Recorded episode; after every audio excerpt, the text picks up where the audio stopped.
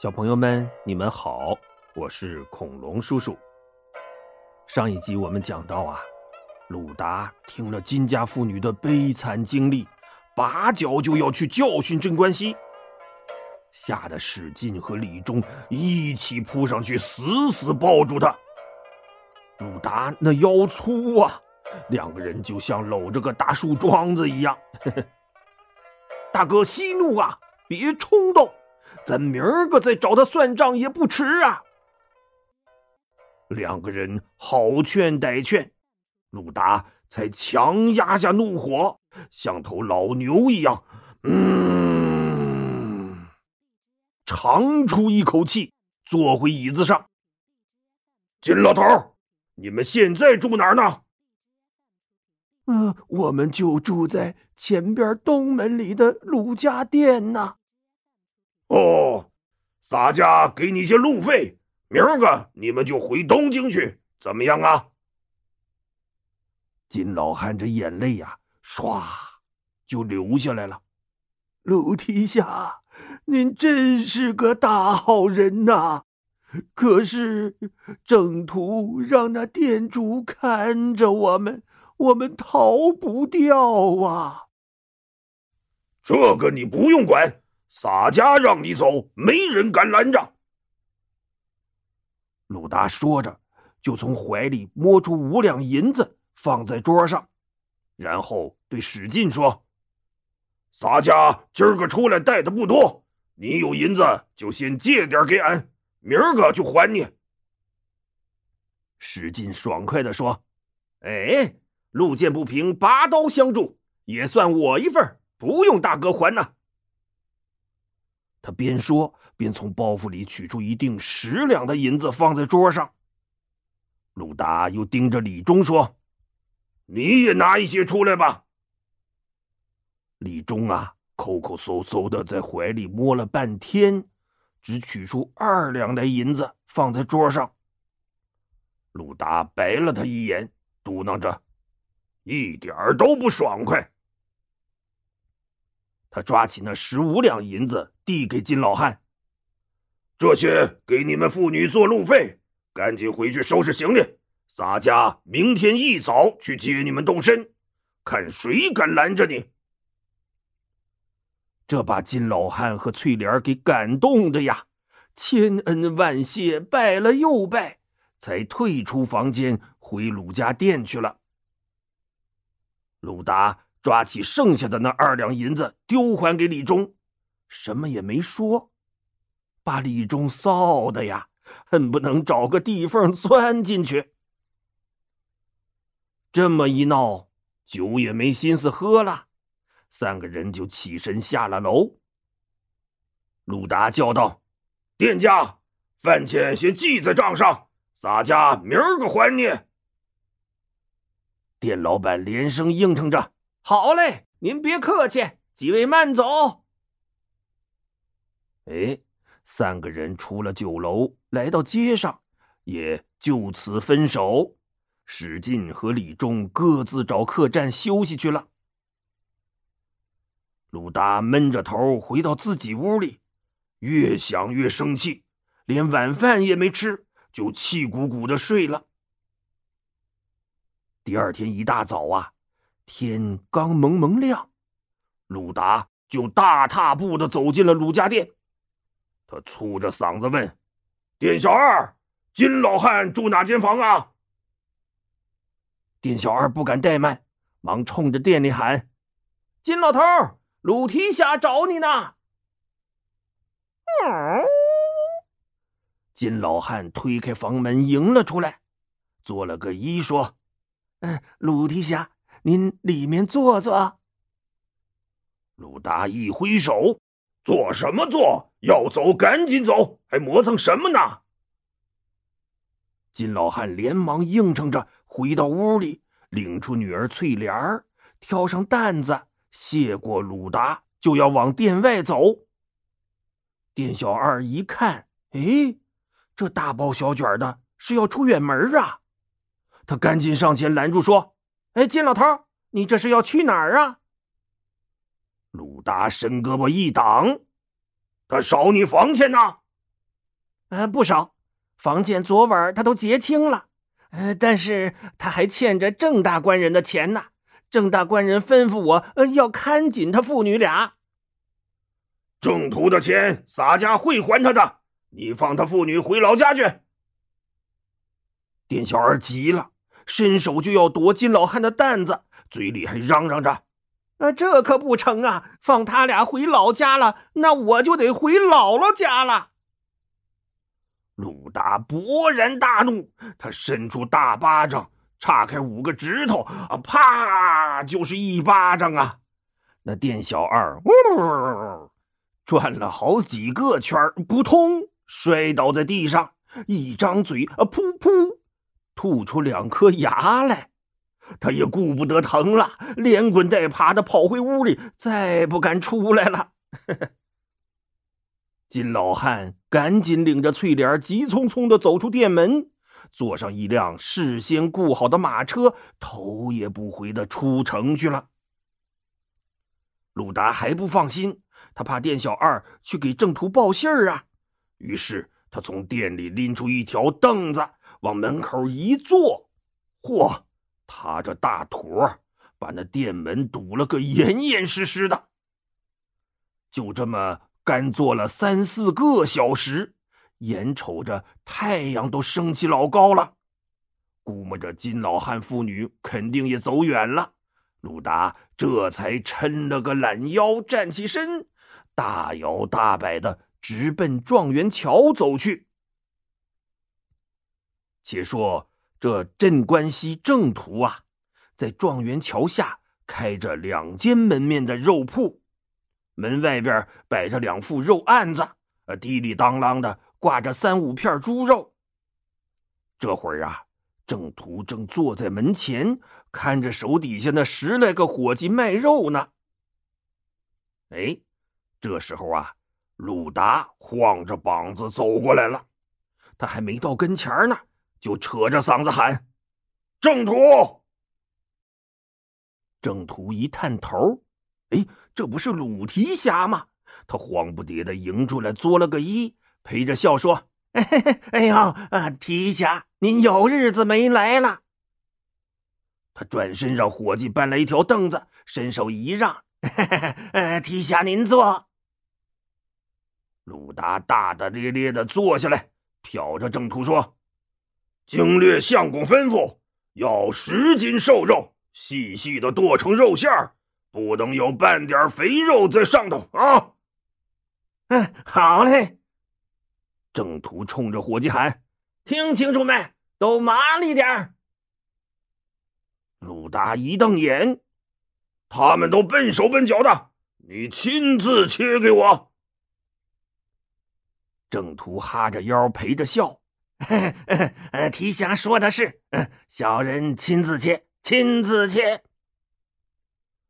他舔着个大肚子，去肉案上挑了十斤瘦肉，啊，当当当当，踢了螳螂，熟练的剁了起来。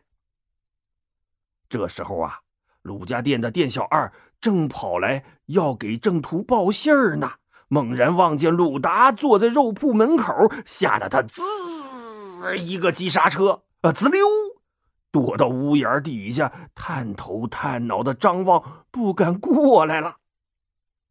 这郑屠啊，踢里螳啷剁了个把小时，才把这十斤瘦肉剁成了细细的肉馅儿，然后用荷叶包上，抹了一把额头上的汗珠，满脸堆笑的走过来问：“嗯，提辖，肉切好了，我让人送过去。”鲁达眼一翻：“送什么送？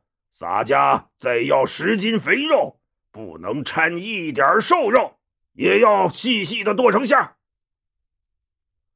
郑屠笑不出来了，小心翼翼的问：“嗯，这瘦肉馅儿可以包馄饨，这肥肉剁成馅儿，呃，是要做什么呀？”鲁达一瞪眼：“经略相公想做什么？谁敢问他？”郑屠啊。心里有点火大，但又不敢发作，只好耐着性子说：“ 嗯，既然是经略相公吩咐的，小人切了就是了，切了就是了。他晃着大肚子，又到肉案上选了十斤肥肉，啊，当当当当，滴哩当啷，又剁了个把钟头。好嘛，这一上午竟忙活着鲁达一个人了。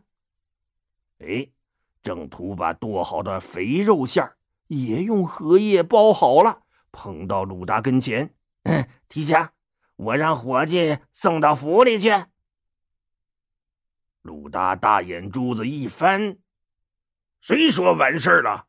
再来十斤软骨，也要细细的剁成馅儿，不能有一丁点肉在上面。郑屠一听啊，气得他脸上的横肉都直抽搐。他强压着怒火，挤出一个笑模样：“嗯，原来您是拿小人寻开心呐。”谁知他话音刚落，鲁达腾的就跳了起来，伸手抓过两包肉馅，瞪着郑屠骂道：“洒家就是拿你寻开心了！”啊，噗噗，好嘛，这两包肉馅啊，全扣郑土脑袋上了。再看郑土的脑袋，白的白，红的红，肥的肥，瘦的瘦，变成五花大肉丸子了。郑屠啊，就觉着一股邪火从脚心直往脑门子上窜，烧得他心窝子滋啦滋啦都快爆炸了。他嗷的一声，噌窜到肉案子前，抢过一把剔骨尖刀，转身就向鲁达冲了过去。鲁达等的就是这个机会，趁他去拿刀的功夫，转身跑到街道中间，等着郑屠。这大街上顿时就热闹起来喽！看热闹的人呼啦一下就把街道给围起来了。不过呀，谁也不敢过去劝架。这时候啊，郑屠右手拎着刀就冲了过来，他啪的伸出左手向鲁达的肩头抓去。鲁达不慌不忙，右手顺势一勾，叼住郑屠的左手，然后猛地抬起脚，照着他小肚子啊，咣，就是一脚啊！郑屠那肥大的身躯噔噔噔噔，扑通，就四仰八叉的躺地上了，手里的尖刀也噔啦啦啦啦啦摔出去老远。他使劲拨楞拨楞脑袋。刚要爬起来，鲁达已经噌的窜了过来，一脚踩住他的胸脯，提起小西瓜大小的拳头，瞪着郑屠骂道：“当初洒家在老虫经略相公手下做到关西五路联防使，也没敢称作镇关西。你一个杀猪卖肉的屠夫，也敢自称镇关西？这一拳！”是替金翠莲还你赎身钱的啊！咣，一拳头下去，郑屠啊，立马变成大熊猫了。怎么呢？这鼻梁也塌了，眼圈也黑了，可不就像个大熊猫吗？他这会儿才听明白，哦，原来鲁达是来替金翠莲报仇的呀。郑屠这地痞流氓的蛮劲儿可就上来了，他咬着牙大叫：“打得好，打得舒坦！”鲁达一听，哎呀，你还敢叫好？啊，咣，又一拳下去，这郑屠的眼前呐，立刻就像装上了万花筒一样。看哪儿都是花花绿绿的，还有一群小星星围着他转。他不敢再逞强了，只好哎呦哎呦的苦苦求饶啊！鲁达大骂道：“哼，你这欺男霸女的混蛋，现在才想起来求饶，洒家偏不饶你！”啊，咣，又是一拳，正打在太阳穴上。这郑屠啊，脑袋一栽歪，胳膊腿一软，躺在地上彻底不动了。鲁达伸手在他鼻子前一探，嗯，好像没气儿了，心说麻烦了，这家伙也忒不经打了，俺才打了三拳而已呀。嗯，我还没娶媳妇呢，这要是坐了大牢，都没人给俺送饭吃，不行，三十六计，走为上，赶紧溜吧我。于是他站起身，指着郑屠骂道：“你就躺这儿装死吧，你洒家回头再慢慢收拾你。”他一边骂着，一边大踏步的向经略府方向走去。鲁达呀，知道自己闯了大祸，他急匆匆的赶回家，收拾了些衣服和银两，戴上一顶宽檐大毡帽。抄起一根齐眉短棍，就一溜烟的跑出了魏城的南门。他一路逃啊逃啊，漫无目的的游荡了半个多月。哎，这一天呐，就来到了代州的雁门县。这是一座小县城。陆达进了城，刚走到街口，哎。就看见前边围了一大群人，他爱热闹啊，就把帽檐往下一拉，挤了过去瞧瞧。哦，原来这些人呐，正在围观一张告示呢。鲁达没念过书啊，不识字儿，他看不懂告示上写的是什么。只见上面画着一个人，哎，浓眉大眼，胡子拉碴的。心说：“这小伙挺帅呀，怎么看着像我呢？” 他正臭美着呢，就听旁边一个人大声念着：“通缉令！现有魏城经略府提辖鲁达行凶杀死郑屠，畏罪潜逃。如果有人能抓住鲁达，交给官府。”赏钱一千贯。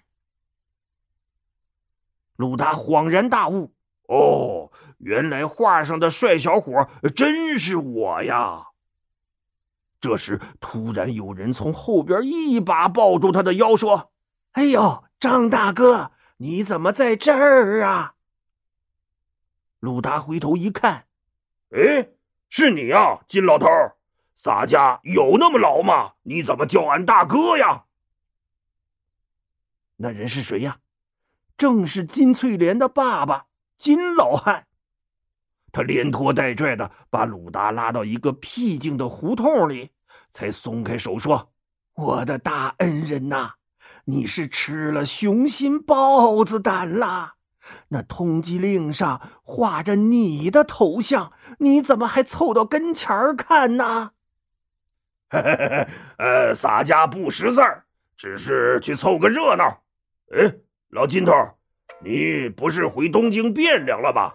怎么跑到这儿了呀？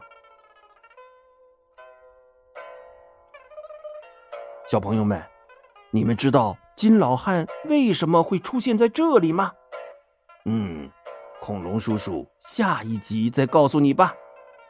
好了，今天的故事就讲到这里。